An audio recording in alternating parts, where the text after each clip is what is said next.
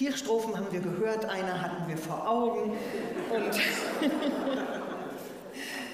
Aber etwas ganz Wesentliches an diesem Lied haben wir immer wieder auch äh, mitsingen. Das wäre auch in jeder Strophe wiedergekommen. Hier miteinander und dort, wo wir leben.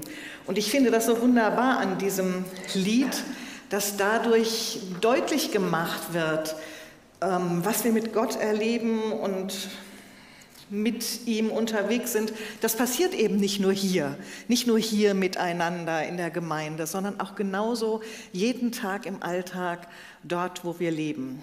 Gottesdienst im, am Sonntag und Gottesdienst im Alltag. Und damit hat auch unser Bibeltext heute zu tun.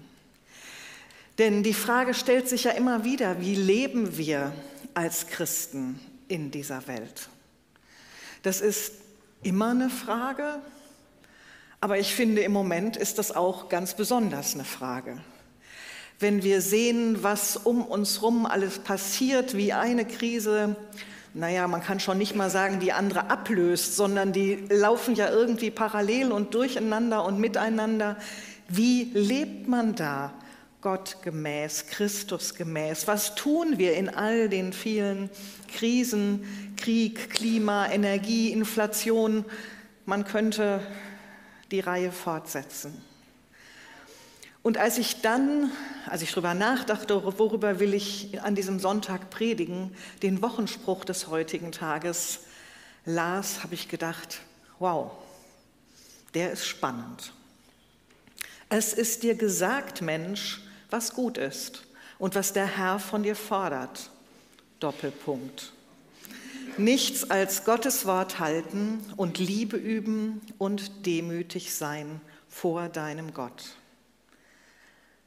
So steht es in Micha 6, Vers 8, so hat es Luther übersetzt. Es ist dir gesagt, Mensch, was gut ist und was der Herr von dir fordert, nichts als Gottes Wort halten und Liebe üben und demütig sein vor deinem Gott. Wer war das, dieser Micha, und wann hat der überhaupt sowas gesagt? Es ist wirklich sehr lange her, dass er das gesagt hat. Micha lebte 700 vor Christus, also vor 2700 Jahren so ungefähr, in Israel, genauer gesagt im Südreich Juda. Und es war eine Zeit, ja, wo man sagen muss, da gab es viele soziale Verwerfungen. Die Reichen wurden immer reicher, die Armen wurden immer ärmer. Kommt uns irgendwie bekannt vor. Und einzelne Propheten, allen voran Micha und Amos, sind aufgestanden gegen diese soziale Ungerechtigkeit im Namen Gottes und haben gesagt, das ist nicht von Gott so gemeint. Gott hat das mal anders ähm, gewollt und beschlossen und euch ans Herz gelegt. Denn wenn man die ganzen alten Gesetze liest in den Mosebüchern, dann ist da ganz viel gegen die soziale Ungerechtigkeit angelegt. Da steht ganz viel von der Fürsorge für Arme, für Witwen, für Waisen, für Fremde. Da gibt es alle 50 Jahre so einen Reset-Knopf, das Jubeljahr oder Erlassjahr, je nachdem, wie man es nennt, wo aller Grundbesitz wieder dem ursprünglichen Besitzer zufällt und jeder wieder bei Null anfangen kann und sich nicht irgendwelche Ungleichgewichtigkeiten stärker verhärten. So hatte Gott es gedacht, dass es einen guten Ausgleich gibt. Aber die Realität war eine ganz andere. Die Reichen guckten, dass sie ein Schäfchen ins Trockene brachten und die anderen, die Armen, die konnten sehen, wo sie bleiben. So war das damals zur Zeit von Micha. Und gleichzeitig lebten die Leute in dem Bewusstsein, wir sind doch Gottes Volk. Wir haben doch den richtigen Glauben und den richtigen Gott. Und Gott muss uns doch segnen, oder? Und wenn er das nicht tut, macht Gott dann nicht irgendwas falsch? Und so führt es dazu, dass in diesem sechsten Kapitel des Micha-Buches so etwas wie ein Streitgespräch zwischen Gott und seinem Volk beschrieben wird. Ein Streitgespräch in dem es wirklich heißt, der Herr hat einen Rechtsstreit mit seinem Volk. Er tritt in eine Auseinandersetzung mit Israel. Mein Volk, was habe ich dir getan? Habe ich etwa zu viel von dir verlangt? Steh mir Rede und Antwort. Und dann zählt Gott auf, was er alles getan hat für das Volk. Und wie er dafür gesorgt hat, dass dieses Volk einen guten Rahmen hat zum Leben. Und dann kommt eine Antwort der Menschen, die ist interessant. Die sagen nämlich quasi, ja, müssen wir mehr beten. Müssen wir mehr beten, dass alles wieder besser wird. Ähm, sie bringen das hier nicht nur mit Beten in Zusammenhang, sondern auch mit Opfern. Und es ist fast abstrus, was für eine Steigerung von Opfern da formuliert wird. Womit soll ich vor den Herrn treten? Wie kann ich mich angemessen verhalten gegenüber dem Gott, der in der Höhe wohnt? Soll ich mit Brandopfern zu ihm kommen? Mit einjährigen Rindern als Opfertieren? Schon eine Nummer besser. Wird es dem Herrn gefallen, wenn ich ihm tausend wiederbringe? Oder zehntausend Krüge mit Olivenöl? Soll ich mein erstgeborenes Kind hergeben, damit er mir meine Verbrechen verzeiht? Soll ich die Frucht meines Leibes opfern, damit er mir meine Schuld vergibt? Also immer noch mehr frommer Einsatz, immer noch mehr wilde Angebote, sozusagen ein Turbo-Gottesdienst, um Gott günstig zu stimmen. Opfer der Extraklasse. Es muss doch irgendeinen Hebel dafür geben, dass Gott es wieder gut macht. Und was sagt Gott dazu? Eine ernüchternde und wegweisende Antwort. Es ist dir gesagt, Mensch, was gut ist und was der Herr von dir fordert. Nichts als Gottes Wort halten und Liebe üben und demütig sein vor deinem Gott. Es ist dir gesagt, Mensch. Ihr wisst es längst, was zu tun ist. Es liegt nicht an Gott, dass hier etwas ins Ungleichgewicht gekommen ist. Es liegt an euch selbst. Es gibt nicht die super-duper Zauberlösung, sondern es gibt eine ganz alte Wahrheit, bei der es neu hinzugucken gilt. Und diese alte Wahrheit, die galt damals vor 2700 Jahren, aber die ist auch uns längst gesagt und immer noch gültig. Du Mensch, heißt es hier. Dir Mensch ist es gesagt. Und ich finde, es ist so etwas, was auf der einen Seite die ganze Menschheit einschließt. Es ist uns allen gesagt und was gleichzeitig jeden Einzelnen in die Verantwortung nimmt. Dir Mensch ist es gesagt. Es liegt in deiner, in eurer Hand, dass sich etwas verändert. Und dann kommt der Doppelpunkt. Was ist es denn, was gesagt ist? Drei Facetten sind es, die hier aufgeführt sind, drei Anweisungen. Und Luther hat sie etwas frei übersetzt, deswegen möchte ich da genauer mit euch hingucken. Nichts als Gottes Wort halten steht da bei Luther. Eigentlich steht da ganz einfach Recht tun das Rechte tun. Recht tun, das möchte Gott. Was heißt das Recht tun?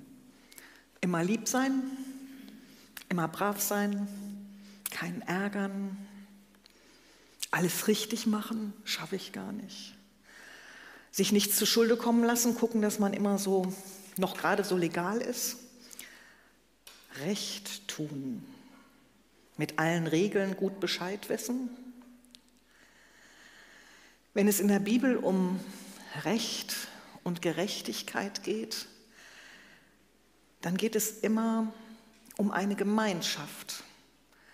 Dann geht es nicht um den Einzelnen, der irgendwie richtig ist, sondern es geht darum, dass jeder so lebt und jeder sich so einbringt in das Leben, dass es ein gutes Leben in der Gemeinschaft ermöglicht. Also nicht nur Hauptsache ich bin richtig, sondern wie geht es uns allen miteinander gut? Entscheidungen zu treffen, die dem Miteinander dienen, dem Miteinander von Männern und Frauen, dem Miteinander von Erwachsenen, Kindern, Senioren, Teenies, Jugendlichen, Jungen, Erwachsenen, allen Generationen, dem Miteinander von Menschen, die hier geboren sind und andere, die aus anderen Ländern hierher gekommen sind. Man könnte es so fortsetzen. Was dient der Gemeinschaft? Als ich in dieser Woche die Rede von unserem Bundespräsidenten mir angehört habe, habe ich gedacht, an einer Stelle hat er genau diesen Punkt getroffen, als er sagte, so sinngemäß, es geht in dieser Krise nicht darum, zuerst zu fragen, oh, das ist für mich so belastend, wer nimmt mir die Last ab? Und wer sorgt dafür, dass es mir bitte schnell wieder gut geht? Sondern es geht darum zu fragen, hilft das, um gemeinsam durch die Krise zu kommen? Und das ist genau dieses Denken, was auch hier bei Micha und im Alten Testament und in der Bibel überhaupt dahinter steht. Recht tun, das Rechte tun ist das, was allen miteinander hilft. Und da geht es nicht nur darum zu sagen, die da oben, die müssten mal, sondern es geht um deine und meine Entscheidungen im Alltag. Was ist das Rechte? Was ist das Richtige? Wonach richte ich mich aus? Was sind die Werte, die dahinter stehen? Da muss man ein Stück nachdenken. Da muss man seinen Kopf anstrengen manchmal, um zu gucken. Und man wird sicher auch nicht immer perfekte Entscheidungen treffen, weil die Zusammenhänge so komplex sind. Aber darüber nachzudenken alleine, das ist schon viel, zu sagen, es geht nicht nur um mich und mein Wohlergehen, sondern um das Wohlergehen aller. Das ist das, was der Herr von dir fordert. Recht tun. Und dann das Zweite, Liebe üben oder Güte lieben. So müsste man ganz genau übersetzen. Güte lieben oder Güte in diesem Wort schwingt vieles mit. Liebe, Gunst, Gnade, Barmherzigkeit. Das sollen wir üben. Ich finde, das geht noch mal einen ganzen Schritt weiter als das Rechte zu tun. Das ist so etwas, da rutscht was vom Kopf ins Herz. Da geht es nicht nur darum, drüber nachzudenken, wie machen wir es denn richtig, sondern da sind wir als ganze Menschen und von Herzen beteiligt. Da geht es darum, wirklich anderen Solidarität zu zeigen, Zusammengehörigkeit. Da geht es darum, mich an die Seite dessen zu stellen, der es braucht, in Liebe, in Zuwendung, in Freundlichkeit, in Barmherzigkeit.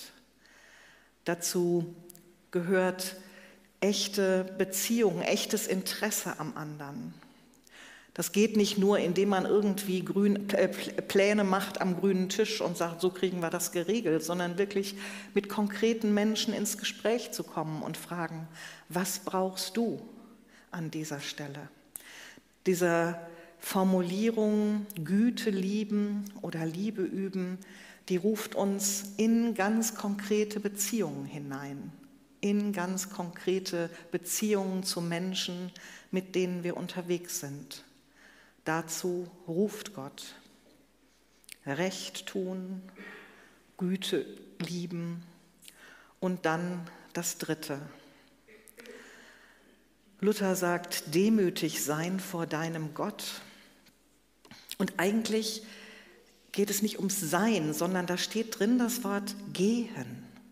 Mit Gott gehen. Mit Gott auf dem Weg sein.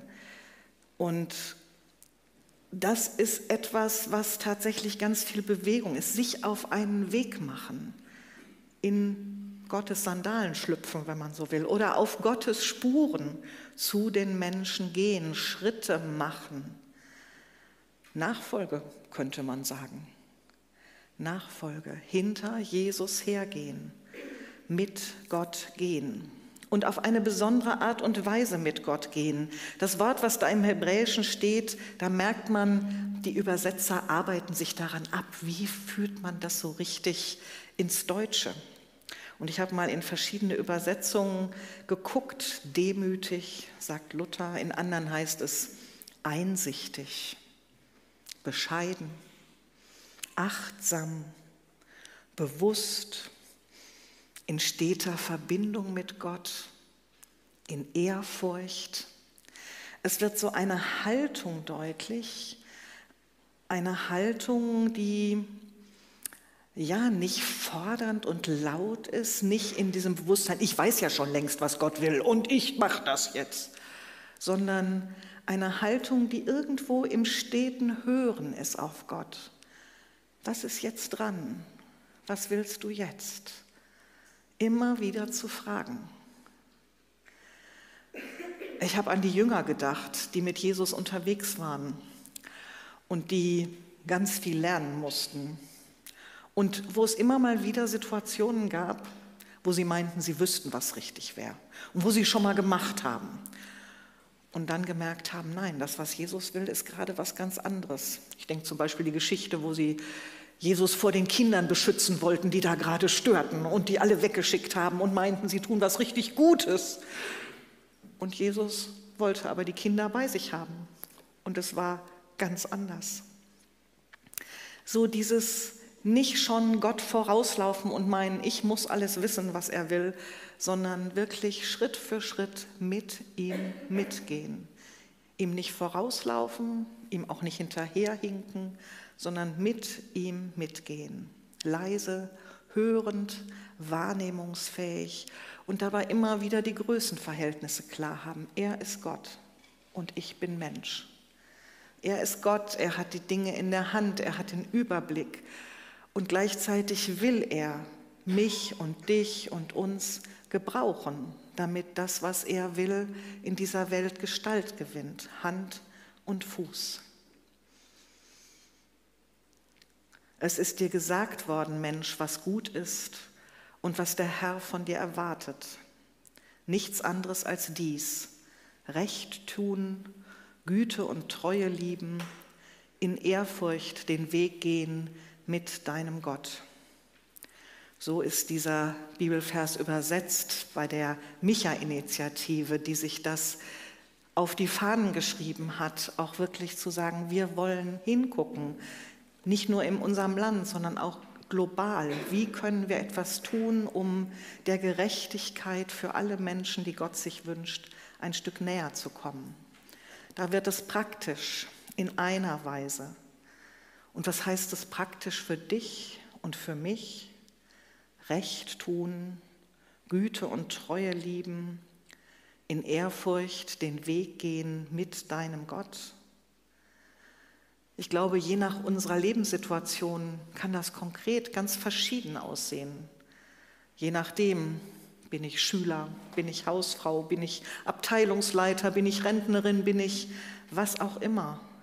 In jeder Situation, in jeder Lebenssituation wird es Situationen geben, wo wir merken, da muss ich nachdenken, was ist jetzt das Richtige, was dient hier der Gemeinschaft, wer braucht es, dass ich für sein Recht eintrete, weil er oder sie selbst es nicht kann. Wer braucht Güte, Barmherzigkeit, freundliche Zuwendung, Solidarität, jemanden, der ihm beisteht?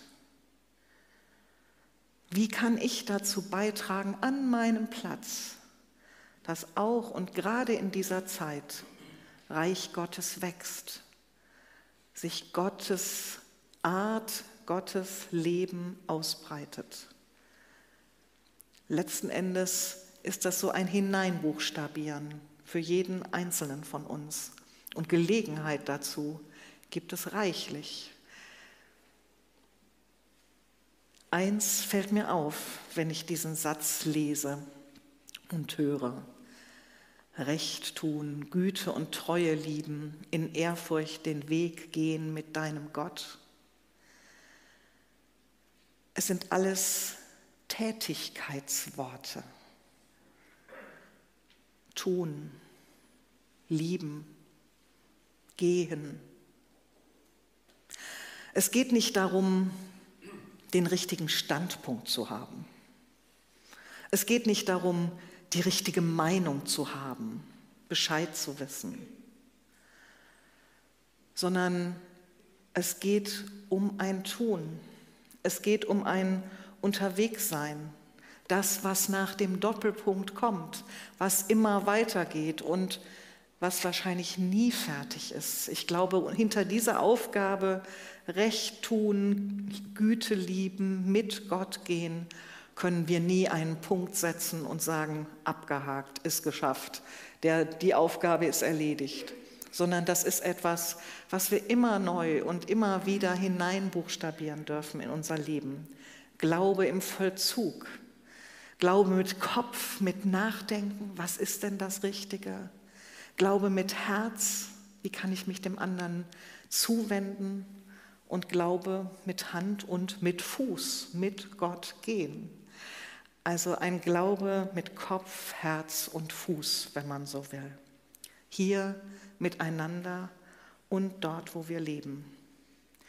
Nicht recht haben, sondern weitergehen mit Gott. Dazu sind wir eingeladen. Diese Herausforderung, die steht. Es ist dir gesagt worden, Mensch, was gut ist und was der Herr von dir erwartet. Nichts anderes als dies. Recht tun, Güte und Treue lieben, in Ehrfurcht den Weg gehen mit deinem Gott. Und wir können uns sicher sein, wenn wir uns auf diesen Weg machen, dann ist er an unserer Seite. Amen.